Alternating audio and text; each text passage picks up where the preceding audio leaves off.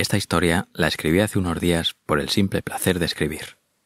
Sin saberlo en un principio, resultó ser una historia de superación personal.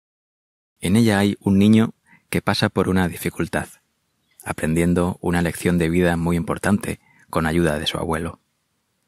Creo que esta historia puede ser también de inspiración para ti. Comencemos con el relato.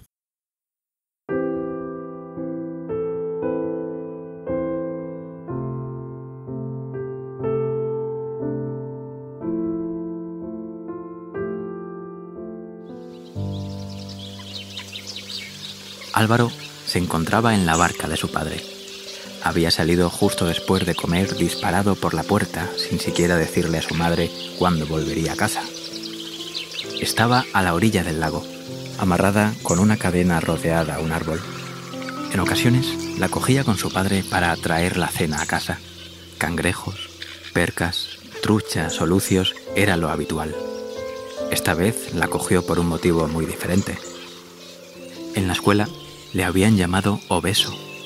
No era la única vez que lo hacían, se lo habían dicho en repetidas ocasiones, y siempre la misma persona. Quería reflexionar sobre lo que le ocurría cada día en el momento que todos los niños salían de sus clases y se dirigían rumbo al hogar.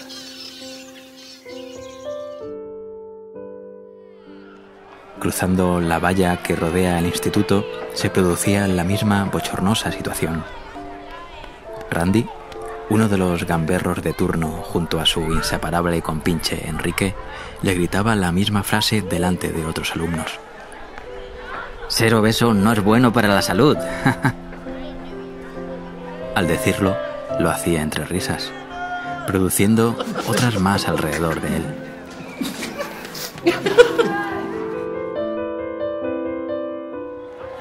Todo empezó el día en que Álvaro se trajo una barra de chocolate, poniéndola entera entre dos rebanadas de una baguette. Randy le pidió un trozo de su chocolate, pero se negó a compartirlo. No le dijo un no sonoro, simplemente le ignoró. Al parecer, eso le sentó bastante mal al compañero, puesto que llevaba más de un mes diciéndole las mismas palabras al salir de clase.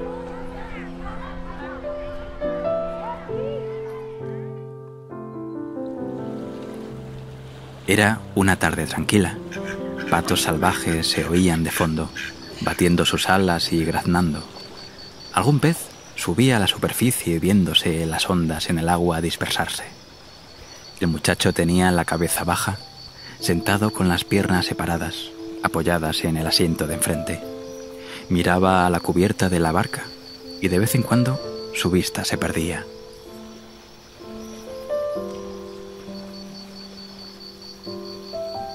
Luego le animó un poco un pensamiento fugaz que tuvo. Recordó aquella ocasión cuando un amigo vino a pescar con su padre y él. Utilizaron un cebo especial para la ocasión. Felipe, su padre, se había gastado bastante dinero en él. Lo compró en la mejor tienda de artículos de pesca del pueblo. Era un bote pequeño de cristal y contenía aceites especiales, una mezcla de atún, gusanos, mezclas químicas y cosas así. Su olor era fuerte y extraño. Esa compra valió la pena, ya que pescaron el lucio más grande que había visto en su vida. Su amigo, al intentar quitarle el anzuelo de la boca al pez, resbaló, y su padre, poniéndose de pie para sujetarlo, también resbaló, poniéndolo en un lateral de la cubierta de la barca y cayéndose él y su amigo al agua. Álvaro se rió tanto ese día que al siguiente tuvo agujetas en el estómago. Todos estaban felices aquel día, incluidos su amigo y su padre después de la caída. ¿Por qué no pueden ser todos los días así? se preguntaba con la mirada aún fija en la cubierta de la barca. Más tarde, en casa de sus abuelos, mientras se comía unas galletas de jengibre y chocolate horneadas por su abuela, se dirigió a ella y dijo, Abuela, ¿crees que estoy gordo? ¿Gordo tú? No digas tonterías. Lo que estás es fuerte, mi peluchín, dijo ella cariñosamente. Todos los peluches están gordos, pensó él. Tengo barriga, dijo en voz baja. ¿Decías algo bonito?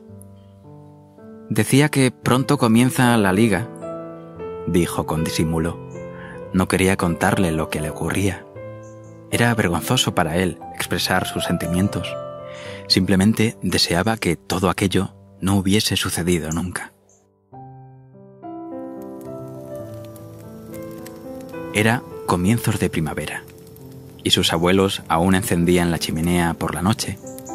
Mientras jugaba con el perro de sus abuelos junto a ella, su abuelo cogió un periódico, seleccionó un artículo y leyó en alto. Drama en las pasarelas. Aumento de labios deja cicatriz a una famosa modelo. Y a esto lo llaman drama, dijo, mirando a su nieto señalando el periódico. Y yo ni siquiera veo la cicatriz en la foto. Tendría que publicar yo mi propio libro. Allí sí que habría dramas. Las palabras de su abuelo hicieron que Álvaro quisiera preguntarle algo acerca de lo que le ocurría a diario al salir de clase. Abuelo, ¿qué hay que hacer cuando alguien te llama algo que no te gusta? El abuelo pensó un momento la respuesta.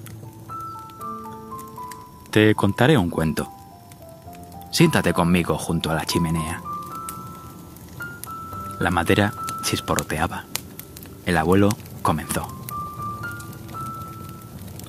Rodrigo se sentía siempre excluido de su grupo. Todos los hipopótamos jugaban en el agua felices, nadaban, comían sus plantas acuáticas favoritas, repartiéndoselas unos a otros.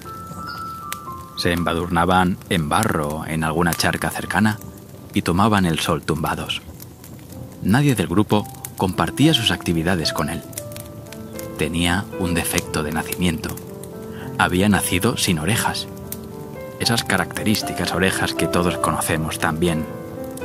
Por ello, lo tachaban de bicho raro y le llamaban sordo. A él no le gustaba nada ese mote, ya que podía escuchar. No demasiado bien, pero al menos podía oír, y casi tan claro como cualquier otro de sus congéneres. Un día, cabizbajo, comprendió su situación. Se dio cuenta de que estaba triste no por causa de los demás hipopótamos que le ignoraban, sino por causa de lo que él pensaba acerca de sí mismo. Aquello fue una revelación para él. No necesitaba a alguien para sentirse bien. Lo que urgía era su propia valoración para vivir sin preocupaciones. Él mismo elegía su estado de ánimo a cada minuto de su día, solo que no se daba cuenta de ello, hasta ese momento. Entonces pensó, ¿quién soy yo para decidir cómo deben comportarse conmigo? Dejaré que los demás sean como quieran ser. A partir de hoy, decidiré quién quiero ser yo. Así que seré un hipopótamo que disfruta de los baños de lodo, de las sabrosas y frescas hojas acuáticas y dejaré de culpar a los demás de mi estado de ánimo. Al día siguiente, Álvaro se sentía igual. Su estado de ánimo era el mismo. Se vistió sin ganas. Se cepilló los dientes sin prestar atención a lo que hacía. Se despidió de su padre sin entusiasmo al dejarle con el coche cerca del colegio y se sentó en su pupitre con indiferencia para recibir la primera clase del día. Mientras pasaban las horas, recordó una de las frases del cuento de su abuelo y pensó, Los demás son como tienen que ser y yo soy como quiero ser. Nadie lo decide por mí, solo yo. En el recreo, Álvaro jugó más entusiasmado de lo normal.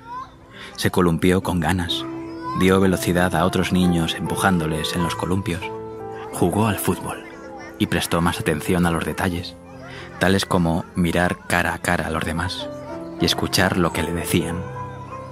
Randy pasó junto a él mientras comía y jugaba a las canicas con otros. Álvaro se dio cuenta entonces de que Randy no solía llevar merienda. No había caído en la cuenta hasta ese momento. De repente, la percepción que tenía de él cambió. Cogió una de las barritas energéticas de chocolate que llevaba en su bolsillo y se la ofreció sin dilación, extendiendo su brazo delante de él, interrumpiendo su paso.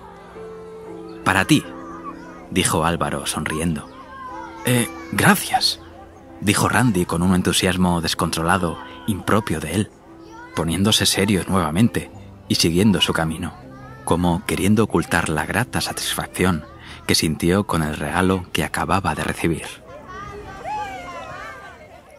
Al salir de clase, no hubo palabras, no hubo risas, ni comentarios, ni murmullos de los demás cuando Álvaro cruzó la valla que rodeaba el colegio. Solo hubo un cruce de miradas entre él y Randy, de esas que lo dicen todo y sobran las palabras, de esas que te hacen sentir bien y no hay maldad ni rencor en ellas, con la que le deseas lo bueno a la otra persona y ella siente lo mismo respecto a ti.